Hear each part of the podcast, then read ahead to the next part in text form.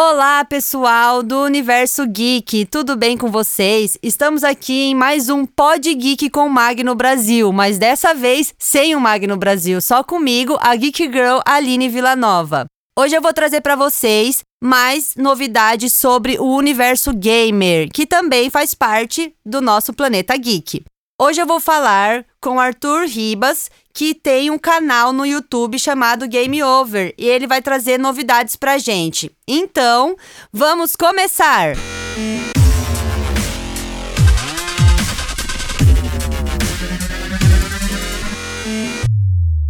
Então, pessoal, estamos aqui com o Arthur Ribas, do canal Game Over, né?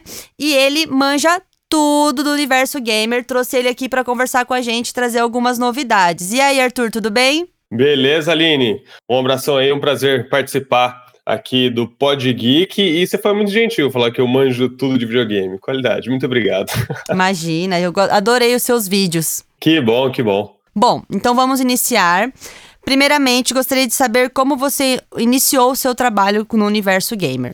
Bom, eu comecei, o primeiro trabalho que eu tive já foi na área de TV, lá em 2004, mas ainda não era na parte de videogame. Eu comecei mesmo a trabalhar com videogame em 2006, quando eu era editor de um programa de automóvel na Band do Paraná. Como eu jogava bastante, na época eu sugeri para o apresentador lá, eu só era editor, falei assim, cara, eu posso fazer umas análises de jogos de corrida, se você quiser. Ele falou assim, ah, beleza, porque sempre sobrava um espaço lá no programa. E eu comecei a fazer essas análises de corrida, ele começou a gostar, começou a passar toda semana, até que o diretor do canal da TV falou assim: oh, por que você não faz um piloto de um programa inteiro sobre videogame? E na época era muito complicado, porque não tinha as informações que não tinha era em revista e tal.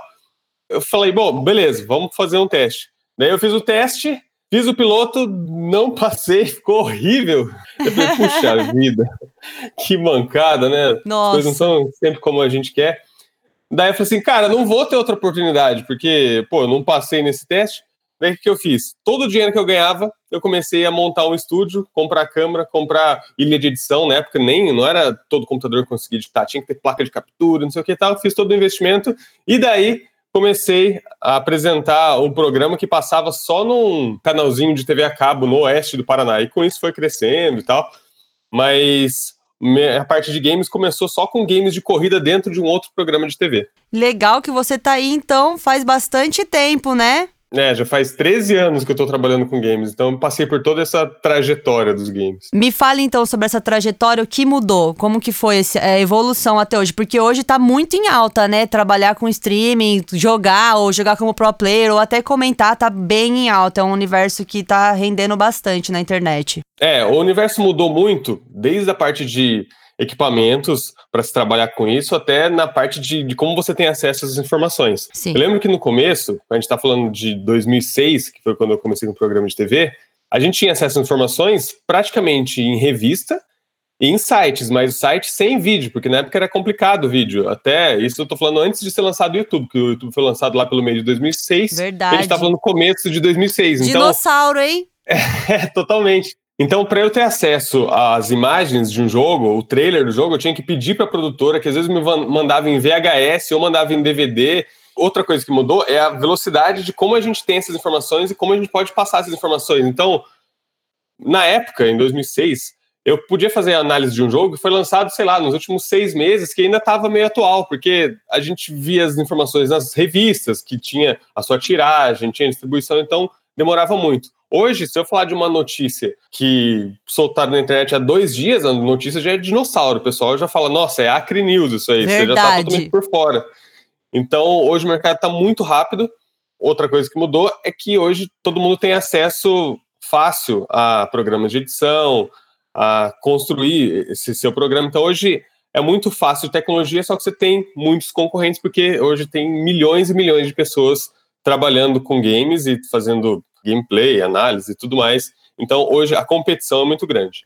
Falando sobre isso, como então você busca suas referências para ser diferenciado de outros lugares que oferecem o mesmo tipo de conteúdo? Bom, é uma coisa que eu sempre dei ênfase é na qualidade de produção, seja na qualidade de áudio, na qualidade de vídeo, de você falar de uma maneira que as pessoas entendam. Então, eu construí todo um esquema de saber onde as notícias nascem, porque hoje o nosso programa é mais baseado em informações, assim, não só gameplay e tal, mas a gente busca passar rapidamente as notícias de uma maneira meio jornalística. Então tem que ter contato. Era uma coisa que eu ia perguntar para você. Como que você busca essas referências também? Já estava aqui incluso, porque isso faz muito sentido, né? Porque você vai ter que pegar referência, só que você vai ter que procurar de alguém que já deu, já falou sobre o assunto. Aí você tem que ir no fim do fim do fim para achar, né, da onde veio. É, tem alguns locais onde nascem as notícias, né? Sim. A gente busca alguns sites gringos, tem fóruns, tem que ficar de olho nas produtoras do jogo mesmo nos próprios canais oficiais, por exemplo, de PlayStation, de Xbox, na Steam. Então, tem um monte de lugar que eu fui reunindo aos poucos de onde nascem essas informações e também tem assessoria de imprensa. Então eu tenho catalogado vários locais onde nascem essas notícias e informações e tento sempre soltar as informações antes dos concorrentes, antes de todo mundo. Como que você organiza o seu dia, dia para pesquisar, jogar e gravar? Porque você também faz umas gameplays, né? Sim, quando a gente fala assim, ah, eu trabalho com videogame, a primeira coisa que o pessoal pensa assim, ah, beleza, sua vida é massa, você fica jogando o dia inteiro, que coisa fácil, né? Uma das coisas que eu menos faço no planeta, infelizmente, é jogar, porque eu só faço isso para me divertir e à noite, assim, mas no dia a dia é procurar informação, gravar, é, fazer lista, e eu, maior parte do tempo eu tô gravando. E para isso, para conseguir, por exemplo, hoje a gente entrega uma hora de conteúdo por semana na TV. Se fosse, ah, uma hora é pouco. Não, uma hora de produção mesmo é muita coisa. Então, eu tenho que organizar totalmente meu tempo e até fazer algumas coisas, por exemplo, notificação no celular. Meu celular tem zero notificações, parece que ele é desligado, assim, para no momento que você está em produção, não ficar nada te atrapalhando. Hoje eu consigo produzir muito mais rápido do que antigamente. Algumas coisas que eu uso, por exemplo, uma técnica é de o cronômetro todas as coisas que eu vou gravar, eu vou cronometrando, porque eu fico olhando assim, puxa, eu fiz essa matéria aqui em 20 minutos, ah, beleza. Eu fiz a matéria em 30, ah, eu consigo diminuir. E isso faz com que eu não me distraia procurando algumas coisas na internet, porque é muito fácil. Você entra no Facebook para postar um negócio, é muito fácil você falar assim, nossa, olha que legal isso aqui, tipo, perder duas Nem horas. Nem fale.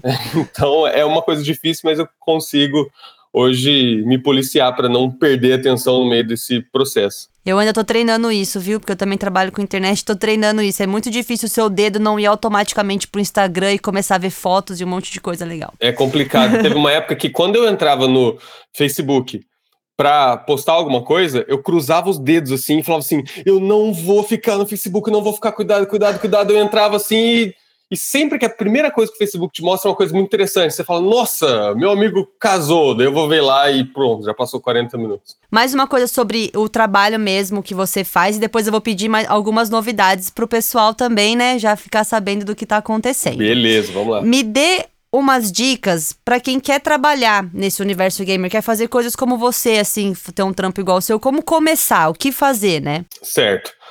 A maior dica que eu dou é faça primeiramente como hobby. Se a pessoa tá aí não tem, é, não não está trabalhando hoje, fala assim, putz, eu acho que eu vou trabalhar com videogame.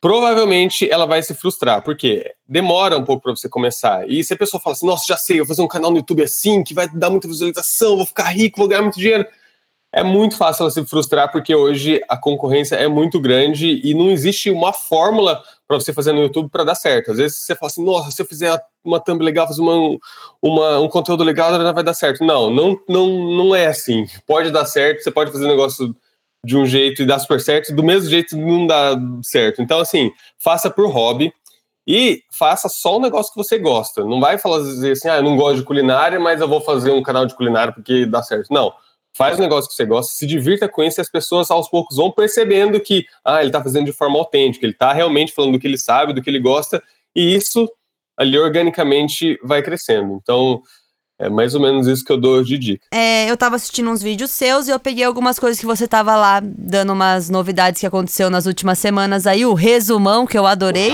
Legal. e aí eu vi que tava vai ter o lançamento de uma edição limitada do PlayStation.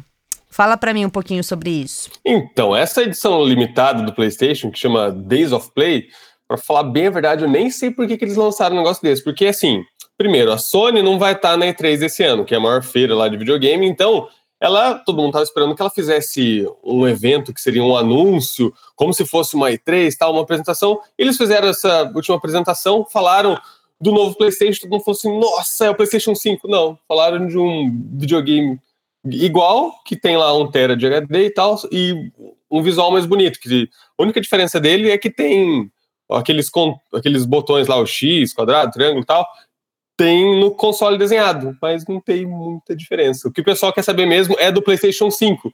E a Sony, ela ultimamente está com um esquema de comunicação meio estranho, porque eles não vão estar tá na E3, eles falaram sobre o PlayStation 5, que é o próximo videogame deles, mas é, não falaram de maneira oficial, só deram uma entrevista para um outro site, então tá complicado esse esquema de informação. Mas o que o pessoal quer saber mesmo é o do PlayStation 5, que pode ser, quem sabe, o último console. Sempre que vai lançar novo console, eles falam que pode ser o último, mas dessa vez parece que pode ser o último mesmo, porque tá entrando a questão de streaming, tem o Google entrando esse ano também na competição, então o mercado de videogame esse ano é meio que decisivo, assim, para a gente saber para que rumo que a gente vai tomar.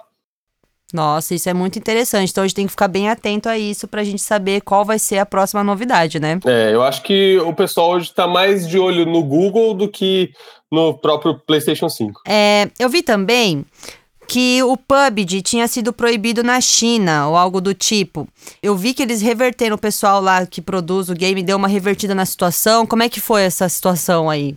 É, os Battle Royale hoje são o que o pessoal mais joga. Tanto o PUBG, Fortnite, o Apex Legends, que é meio recente aí. E todos esses jogos eles estão fazendo sua versão mobile também, porque hoje tem mais gente que joga no celular do que nos videogames ou computadores. Daí, um problema que tem muito na China é, de um lado, é o maior mercado do mundo para mobile. E de outro lado, tem a parte do governo da China, que é muito, muito rígido, digamos assim. Então, o que acontece? O, o PUBG, que é um dos maiores jogos de celular, ele consegue monetizar no mundo inteiro, ou seja, ele consegue vender é, as skins, vender algumas coisas dentro do jogo, e com isso ele ganha muito dinheiro. Só que na China, pelo jogo ser violento, de acordo com o governo chinês, é, eles simplesmente falaram assim: não, o PUBG não pode monetizar, não pode vender nada na China. Isso causou uma, um rebuliço na empresa, porque, pô, eles estão dando jogo de graça praticamente, porque o jogo já é gratuito e não tem como ganhar dinheiro na China, eles ficaram preocupados. O que, que eles fizeram? O PUBG mudou o nome do jogo para Game for Peace. É, ele, ao invés de ter agora os tiros normais, é tiro de paintball o personagem não morre mais, ele só dá um tchau assim, daí fica os itens dele no chão. E fizeram homenagens dentro do jogo para o exército chinês. Então eles fizeram todo um esquema para o governo ficar feliz e poder liberar o jogo, e eles conseguiram, foi liberado. O jogo é praticamente igual, você não vê quase nada de diferença, mas eles fizeram essas artimanhas aí para conseguir monetizar o jogo lá na China. Legal ver que eles se adaptam, né? É, eles é tiveram que se adaptar, porque senão eles não iam ganhar dinheiro nenhum. Então, eu acho que eles não queriam se adaptar, mas tiveram que fazer isso porque era a única opção lá na China. Esse jogo de Battle Royale que você falou que vai lançar é da Electronic Arts, né? Tem como você falar um pouco sobre ele pra gente? É, eu achei interessante, porque até o começo do ano a gente não conseguia imaginar que algum novo jogo é, desse segmento de Battle Royale ele conseguiria entrar, porque já tinha o PUBG e o Fortnite muito forte. Daí, do nada, em fevereiro, apareceu lá um jogo, que é o Apex Legends, da Electronic Arts. E sem muita propaganda, sem muita divulgação, o pessoal falou assim: ah, de graça, vamos testar. Daí caiu muito no gosto popular, tanto que ele chegou a ultrapassar o Fortnite em, em visualizações na Twitch e tal, e o jogo deu muito certo. Daí, como eles viram que o jogo deu muito certo, falou: pô, a gente tem que estar também no mercado eh, de celulares. Então, eles anunciaram que já estão construindo o jogo para celular, mas não está pronto ainda. Eles vão tentar pegar todo esse mercado também para celular que está dando bastante dinheiro nesse segmento. Eu sou super fã de The Sims. Eu amo jogar The Sims, eu sou viciada. É muito legal. Você joga até hoje The Sims? Jogo até hoje, desde o 2 até hoje, nunca parei. Eu achei muito legal quando lançou o primeiro The Sims. Falei, nossa, cara, que interessante. Você pode fazer sua casa, você pode colocar os itens. Uma coisa que me deixou um pouco frustrado no The Sims é que você tem que fazer todo dia a mesma coisa. Eu falei, puxa, mas fazer todo dia a mesma coisa, eu já faço na minha vida, vou fazer no jogo também, daí isso acabou. Depois que foi a segunda, terceira semana, eu fiquei um pouco frustrado, daí eu abandonei um pouco The Sims. Mas é legal. O legal do The Sims é que tem um milhão de expansões e o jogo fica infinito, né? Você pode fazer muita coisa hoje. É, eu costumava usar um cheat básico para ter dinheiro para não ter que trabalhar e eu ficava ah. explorando o mundo que nem louca. Ia para lá e para cá e pegava todos os tipos de exploração que dava para você ficar melhor e aí ia explorando, explorando o universo. E só com um personagem, porque eu não consigo. Eu falei já, não dá nem para casar e ter filho, porque nem no The Sims deu certo, viu? É difícil. Meu Deus, administrar duas pessoas é difícil. Nossa vida, é um treino pra vida aí, né? Você não consegue cuidar de um filho de The Sims na vida real, deve ser um pouquinho mais complicado. Só um pouquinho, Só né? Um Se lá já é difícil ficar administrando, imagina aqui. Bom, eu soube que o Mortal Kombat deu esse último que lançou, né, o MK11, deu pesadelos em algumas pessoas. Me conta isso, porque quando eu vi, eu, eu, ri, mas eu também pensei que se fosse eu, teria feito a mesma coisa. Eu acho que eu nem ia conseguir fazer parte disso. É verdade. Tem alguns trabalhos que a gente não imagina o que, que tem por trás e o que, que as pessoas passam. Eu lembro que quando eu trabalhava lá na, na Band do Paraná, tinha um programa policial. E eles não colocam todas as imagens no ar, porque tem muitas imagens tensas de assassinato, de crime e tal. E nos bastidores eu vi essas imagens. Falava, puxa, cara, que tenso, né? Eu sempre fugia disso porque eu não gostava de ver. Mas os caras que eram editores, eles eram obrigados a olhar aquelas imagens e selecionar qual que podia pôr no ar, qual que não pode, é colocar é, tarde e tal. E a mesma coisa aconteceu com o pessoal que fez o jogo Mortal Kombat 11. Para quem não sabe, Mortal Kombat é um dos jogos mais violentos de luta e sempre foi assim, desde quando era pixelado lá na época dos 16 bits, sempre teve é, os fatalities, saía sangue de todo jeito, tudo bem que era tudo bem que meio que desenhado antigamente, mas sempre foi um jogo violento. E agora, para fazer é, esse jogo violento, como os gráficos estão muito mais próximos do real, o cara que vai fazer um fatality lá, o produtor que vai fazer alguém cortando a cabeça do outro, tem que procurar referências de como é a parte do pescoço, como que é o osso do pescoço. Nisso, ele tem que fazer algumas pesquisas meio desagradáveis na internet e ver algumas coisas que eles não querem. Daí, os produtores de Mortal Kombat 11, eles estavam tendo problemas de não conseguir dormir, e quando dormiam eles tinham pesadelos, e daí foram no médico e tal, e o médico diagnosticou alguns deles com estresse pós-traumático, e porque eles estavam vendo muita coisa feia. E isso não acontece só no Mortal Kombat, não. Teve uma entrevista que eu fiz com o produtor do jogo The Witcher, que é um jogo mais leve, assim, é um jogo de combate medieval e tal.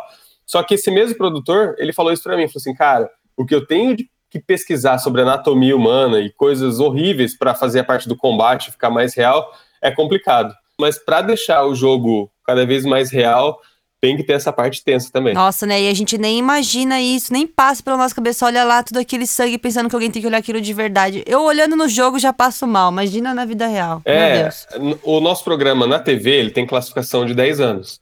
Então, quando eu coloco imagem de Mortal Kombat, quando eu vou falar de Mortal Kombat, eu tenho que prestar uma atenção redobrada, porque eu sempre mostro as imagens de combate, mas nunca Fatality não dá para botar no ar. E mesmo fazendo toda essa seleção, eu mando o programa lá para ser revisado na TV e, nossa, já cansei de ver os caras é, não censurando, mas falando assim: ó, nessa parte aqui, coloca uma tarde, ou corta essa parte aqui porque tá muito pesado, não vai passar na classificação de 10 anos, sabe? Então, Mortal Kombat é meio complicado em relação a violência. E o pessoal gosta, né? Sim, é, para os jogadores, quanto mais violento, melhor, né? Agora falando um pouco de tecnologia e também essa parte de papel, né, do que a gente pega manual, é, o Magic, esse jogo que é muito famoso e é bem antigo, né? Sim. É, qual deles tem mais público? Em papel mesmo, cartinhas ou o digital?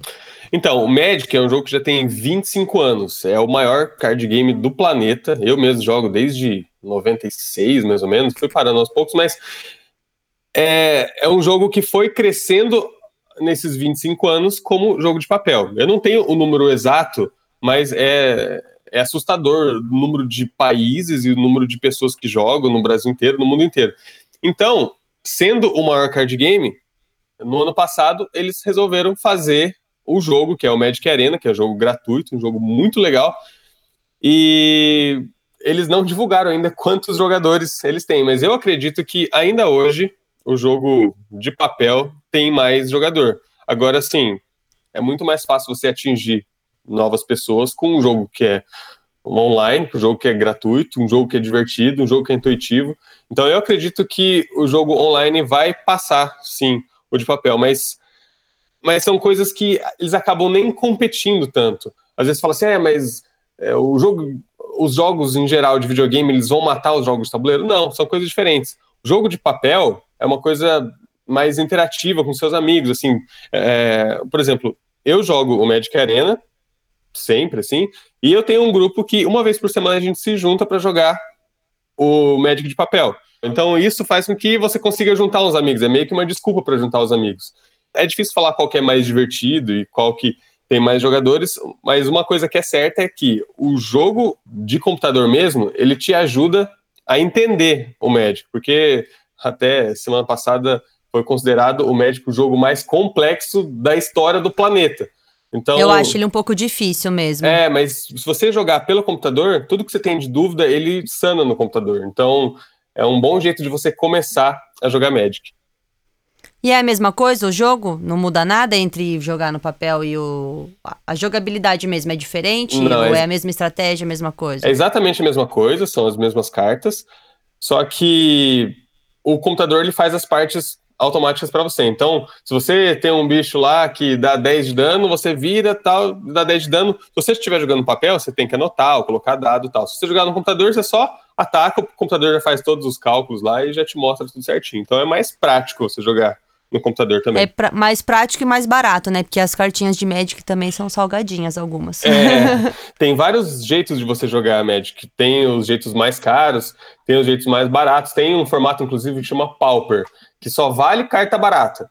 Então, quem quiser jogar de maneira barata o Magic também tem como. Bom, eu achei muito construtiva a nossa conversa, adorei, com certeza. Sim Futuramente eu vou te trazer aqui de novo para trazer mais novidades pra gente, beleza? Beleza, pode convidar que eu participo com o maior prazer. Muito obrigada e com certeza você também é um herói, né? A gente sempre fala aqui para todo mundo para sermos heróis, pra gente sempre incentivar as pessoas a serem heróis de si mesma e para ajudar a nossa humanidade aí. E você tá trazendo informação, isso é muito legal, a gente gosta muito. Que legal. Foi um prazer imenso te ter aqui. Valeu, Aline. Muito obrigado aí pela oportunidade. Gostei da nossa conversa também. E estou à disposição. Quando quiser me chamar aí para o Pod Geek, estou aí à disposição de vocês. Valeu, abraço, até mais. Então, pessoal, essa foi nossa conversa com o Arthur e como vocês viram, ele é um herói. Então, seja um herói e seja uma heroína. Tchau, tchau.